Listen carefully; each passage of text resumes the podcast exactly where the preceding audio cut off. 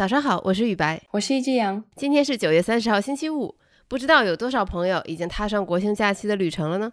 反正雨白已经踏上旅程了，实际上他现在已经在家里了，就感到非常羡慕。但是我相信很多朋友应该都像我一样选择了原地过节，哪儿都不去。其实我也是为了工作而已，不是为了度假。嗯，总的来说还是健康平安比较重要。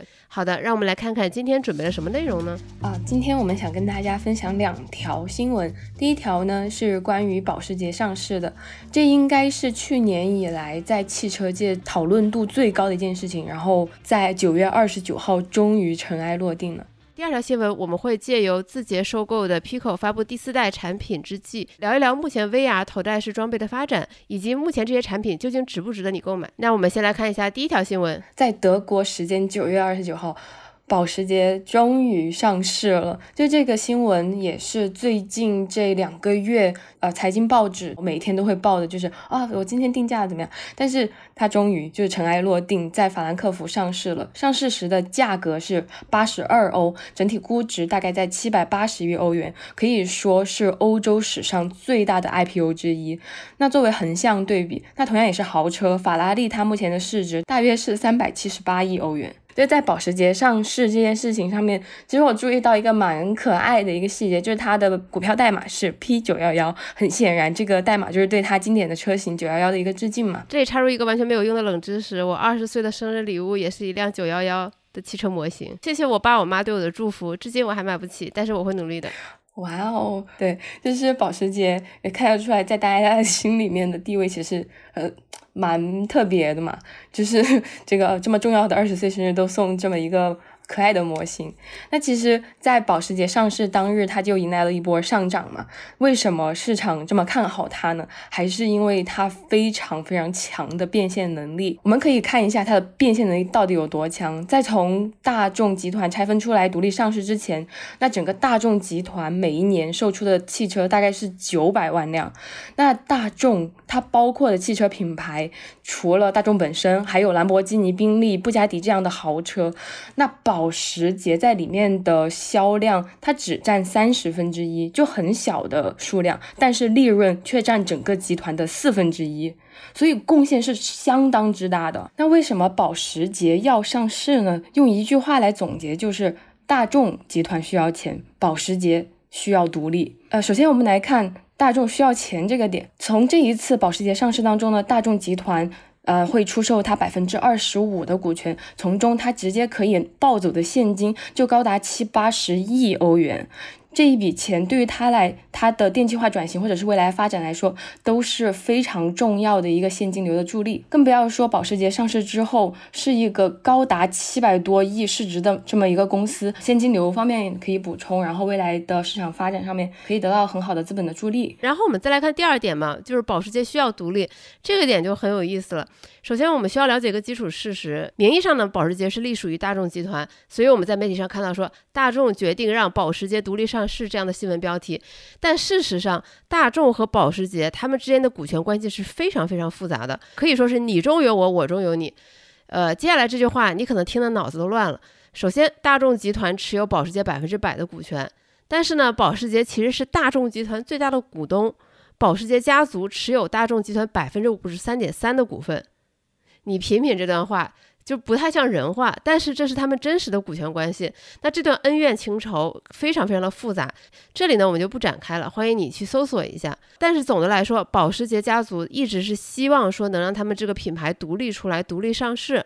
包括我们在九月份也会看到，保时捷的 CEO 兼任了大众集团的 CEO。那其实这一次上市之后，大众和保时捷其实都能。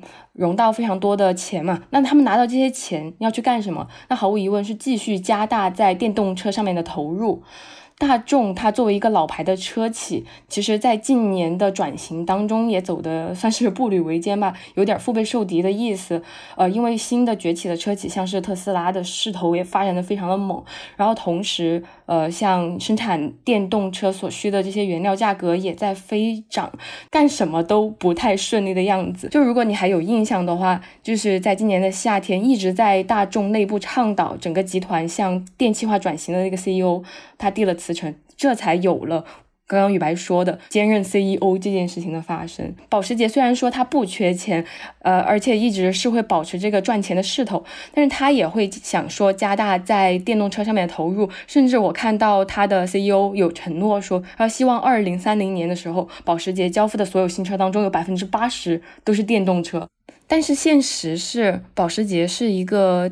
电动车市场的新人嘛，他二零一九年才推出他的纯电动车系列。这个纯电动车的系列，它的销量其实逐年增长的还挺猛的。但是这个电动车系列占保时捷所有。车辆销售的占比其实是不足百分之十四的，所以说保时捷是希望在未来八年把这个百分之十四提升到百分之八十。要实现这个目标，其实是相当有挑战性的嘛。对，这个值得我们拭目以待。然后另外一个很有意思的点就是，呃，刚刚我们也说了，其实是保时捷的 CEO 兼任了大众集团的 CEO，所以说这个保时捷的独立上市变得也非常的令人玩味。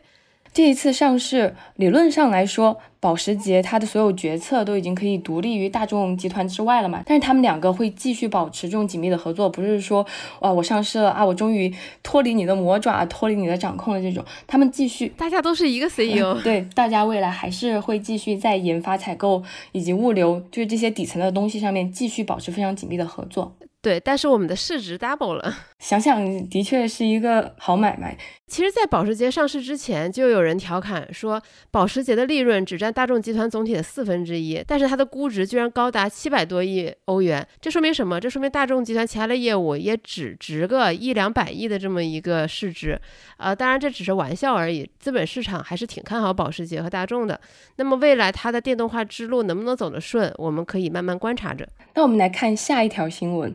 关于这个 VR 眼镜、VR 设备 Pico 第四代，对我相信，其实很多朋友应该也在社交媒体各种开屏广告上看到了。就前几天，Pico 举行了全球新品的发布会，推出了他们的新款 VR 眼镜 Pico 四，而且宣布他们要进军海外，在欧洲十三个国家，还有日本、韩国首发，而且今年还想登陆新加坡和马来西亚市场，确实有点气势汹汹。将 Pico 纳入麾下之后，字节确实为它倾注了一系列资源，不只限于硬件。上的研发，我们也能看到大量的抖音开屏广告、信息流推送，还有小红书、B 站、微博的各种各样的投放。而且字节还邀请了很多明星来为 Pico 来站台。那么 Pico 现在值得买吗？我觉得我也不是很适合做出评价，毕竟我是呃另一款头戴式设备 Oculus Quest 2的一个持有者。如果我们站在全球的视角来看的话，Oculus 差不多是一家独大的。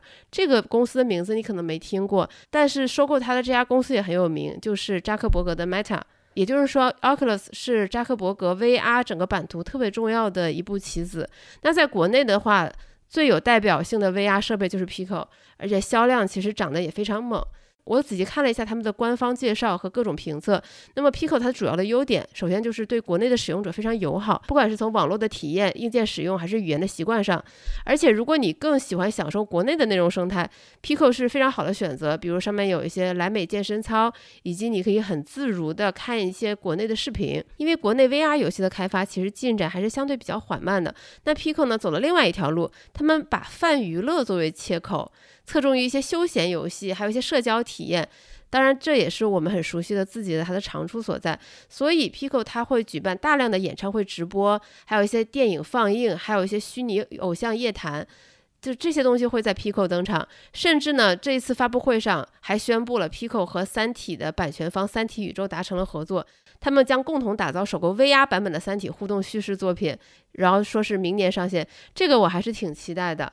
但你现在已经有了 Oculus 这样的 VR 眼镜，你会想要再买一个吗？就类似于有很多呃 PlayStation 的玩家，他家里面也会放一个任天堂，这样你会再。考虑买一个吗？其实我觉得我会观望一下。Pico 的优点就是 Oculus 的缺点，那么 Oculus 的优点其实也是 Pico 的缺点。Pico 目前最大的软肋仍然是缺乏特别优质的内容，尤其是基于我的体验，头戴式装备它其实很大的一个问题在于它很不日常，因为你要戴上一个能把你整个上半张脸覆盖住的一个设备，它的体验其实还是不是那么舒服的。你想，很多人戴眼镜都会觉得不舒服，那何况你戴一个 VR 眼镜呢？